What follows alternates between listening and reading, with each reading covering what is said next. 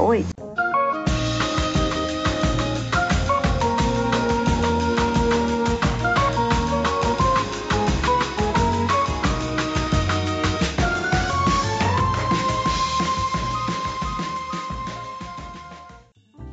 Bem-vindos ao nosso QG, ensaios do mundo contemporâneo diretamente para você.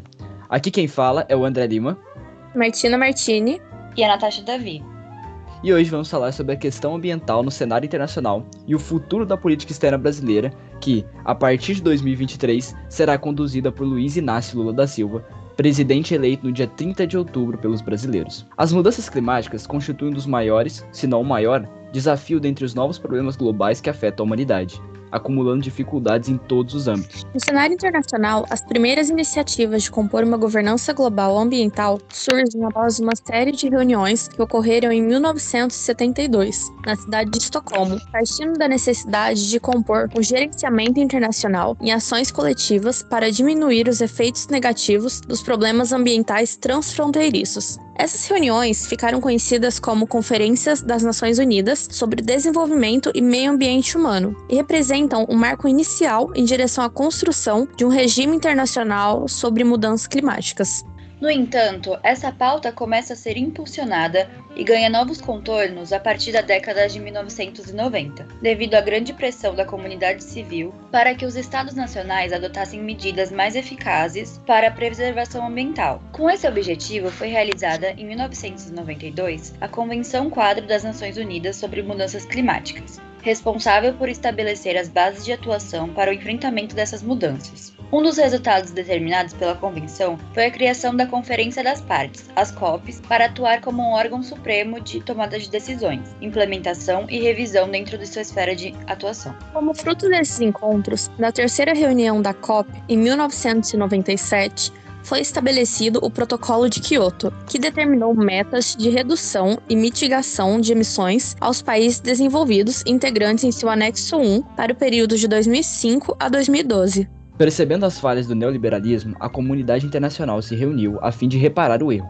resultando na criação de um plano que visasse o plano econômico, ambiental e social. Então, no ano 2001, como resultado da cúpula do milênio de 2000, a ANA aprovou os Objetivos de Desenvolvimento do Milênio, comumente chamados de ODM. Mais de uma década depois, em setembro de 2015, ocorreu então a Cúpula das Nações Unidas sobre o Desenvolvimento Sustentável, esse encontro resultou no documento nomeado Transformando Nosso Mundo a Agenda 2030 para o Desenvolvimento Sustentável. Nele, ficou definidos os Objetivos de Desenvolvimento Sustentável, chamados de ODS, que definiram as prioridades do mundo entre 2015 a 2030. Os ODS abordam os seguintes temas: erradicação da pobreza, fome zero e agricultura sustentável, saúde e bem-estar, educação de qualidade, igualdade de gênero, água potável e saneamento, energia limpa e acessível, trabalho decente e crescimento econômico, indústria, inovação e infraestrutura, redução das desigualdades, cidades e comunidades sustentáveis, consumo e produção responsável, ação contra a mudança global do clima, vida na água, vida terrestre, paz, justiça e instituições eficazes, parcerias e meios de implementação. É possível perceber, apenas pelas nomenclaturas dadas aos objetivos, o aumento do interesse internacional pela questão do clima. Se nos anos de 2000 tínhamos apenas um tópico sobre o assunto, em 2015 o número subiu para cinco, mencionando apenas aqueles que fazem referência direta à questão ambiental. Durante esse período, diversas convenções internacionais foram realizadas visando o debate e o desenvolvimento de ações para combater o desgaste ambiental. As conferências de Estocolmo, em 1972, Rio de Janeiro, em 1992, Johannesburgo, em 2002, e a Rio em 2012, são exemplos do esforço internacional para a criação de uma agenda de sustentabilidade global. A pandemia de Covid-19 também mostrou a importância da preservação ambiental. Isso se dá pela afirmação constante de especialistas que, não fosse a degradação ambiental e a extinção de determinados hospedeiros do vírus causador da doença, ele provavelmente não chegaria até os humanos. Assim, se a preservação ambiental fosse prioridade na agenda dos estados, uma pandemia poderia ser evitada e cerca de 15 milhões de vidas seriam preservadas. A crise climática e ambiental na Europa também afetará a escolha de pautas prioritárias nos próximos anos. Bem, sabe-se que as preocupações internacionais atendem às demandas do Norte, e o aumento da temperatura, que levou a uma escassez pelo aumento da utilização do serviço de água, definirá as prioridades do mundo nas próximas reuniões da comunidade internacional. Um novo relatório do estado do clima na Europa, da Organização Meteorológica Mundial, afirma que a Europa está aquecendo mais rápido do que qualquer outra região, isso alarmou ainda mais a região, que está atualmente passando por uma das maiores secas já vistas em sua história. Além disso, as queimadas quadruplicaram em um período de apenas 15 anos.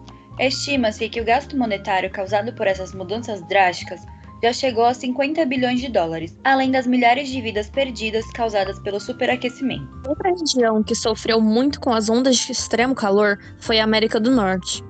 Em junho deste ano, o Canadá registrou mais de 480 mortes, a maioria idosos. Vale relembrar que as casas canadenses são projetadas para proteção contra o frio, ou seja, elas são naturalmente mais quentes. Com essas ondas de calor, que chegaram até 44 graus, ou seja, 3 graus acima da temperatura recorde do Brasil, as residências tornaram-se mortais. Cientistas explicam que esses fenômenos são causados pelo aumento da queima de combustíveis fósseis, evidenciando a necessidade da substituição por uma energia limpa. Este é um dos pontos defendidos pela campanha de Luiz Inácio Lula da Silva, eleito no último dia 30 para ser o próximo presidente brasileiro. Assim, explica-se o entusiasmo internacional com os resultados das urnas no Brasil. Por ser um país de grandes recursos ambientais, a proteção desse patrimônio é de interesse global. Além disso, Lula era presidente do Brasil quando os ODM foram implementados, e sua gestão provou-se preocupada com as questões apresentadas pelo mundo, visto que o Brasil cumpriu muitas das metas propostas e adicionou metas extras que julgou necessárias para a realidade brasileira. Essa preocupação estendeu-se para sua sucessora, Dilma Rousseff, e governou durante a implementação dos ODS. Assim, entende-se a confiança que a comunidade internacional tem na reeleição de Lula e na certeza de que seu governo olhará para a questão ambiental de maneira séria e responsável. Lula já confirmou que estará presente na Conferência das Nações Unidas sobre as Mudanças Climáticas, chamada COP27, que está ocorrendo no Egito. Começou o dia 6 e vai até o dia 18 de novembro. O presidente eleito estará acompanhado de Helder Barbalho, governador do Pará, um dos estados que compõem a Amazônia Legal. A presença de Lula é de extrema importância, tendo em vista os pontos que serão discutidos na conferência, com foco nos cortes de emissões de gases de efeito estufa para mitigar as mudanças climáticas. Apenas poucos dias após as eleições gerais brasileiras, há uma notável diferença de Lula para com as polêmicas que cercaram por quatro anos o governo de Jair Messias Bolsonaro, que foi derrotado pelo petista. Definido pelo The Washington Post como poderoso defensor do agronegócio, Bolsonaro favoreceu o desmatamento, que no primeiro ano de seu governo chegou a 10 mil quilômetros quadrados de áreas desmatadas, e acusou a mídia de ter interesses escusos sobre a floresta amazônica apelando a um discurso nacionalista que deixou o Brasil isolado diante da comunidade internacional. Devido às ações de Bolsonaro, a Alemanha e a Noruega tomaram uma ação drástica, congelaram o financiamento do Fundo Amazônia. O fundo havia sido criado com o intuito de dar apoio financeiro para proteger e preservar a biodiversidade da floresta amazônica. A paralisação do fundo se deu em abril de 2019, quando Jair Bolsonaro mandou extinguir os comitês que serviam de base do fundo. A gestão do ex-ministro do Meio Ambiente, Ricardo Salles, também dificultou ao máximo possível qualquer tentativa de reativação do mecanismo. Mesmo com a queda de Salles em junho de 2021, a tensão criada por Bolsonaro a respeito das pautas ambientais continua a persistir. Entretanto, a vitória de Lula encorajou os alemães e os noruegueses a retornarem o financiamento do Fundo Amazônia no início do governo do petista. O ministro norueguês do Meio Ambiente, Espen Barth Eide, escreveu que a Noruega estava ansiosa para trabalhar com Lula nos tópicos envolvendo a Amazônia. O secretário do Ministério para a Cooperação e Desenvolvimento da Alemanha, Joachim Flores Berth, afirmou que existe uma forte vontade dentro do governo alemão para retornar à cooperação com o Brasil em pautas ambientais.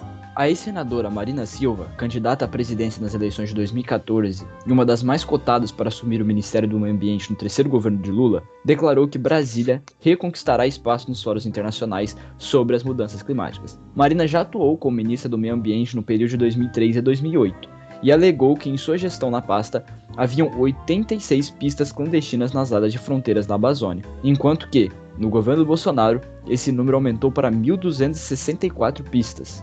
Sendo bem aceito pela comunidade internacional, Lula terá quatro anos para implementar uma política voltada para a preservação ambiental, que mitigue os efeitos negativos das mudanças climáticas. Será uma tarefa, todavia, desafiadora, tendo em vista que seu partido não possui a maioria no Congresso Nacional, e o movimento bolsonarista não deu sinais de que irá aliviar, ou mesmo aceitar, as ações do terceiro governo do petista.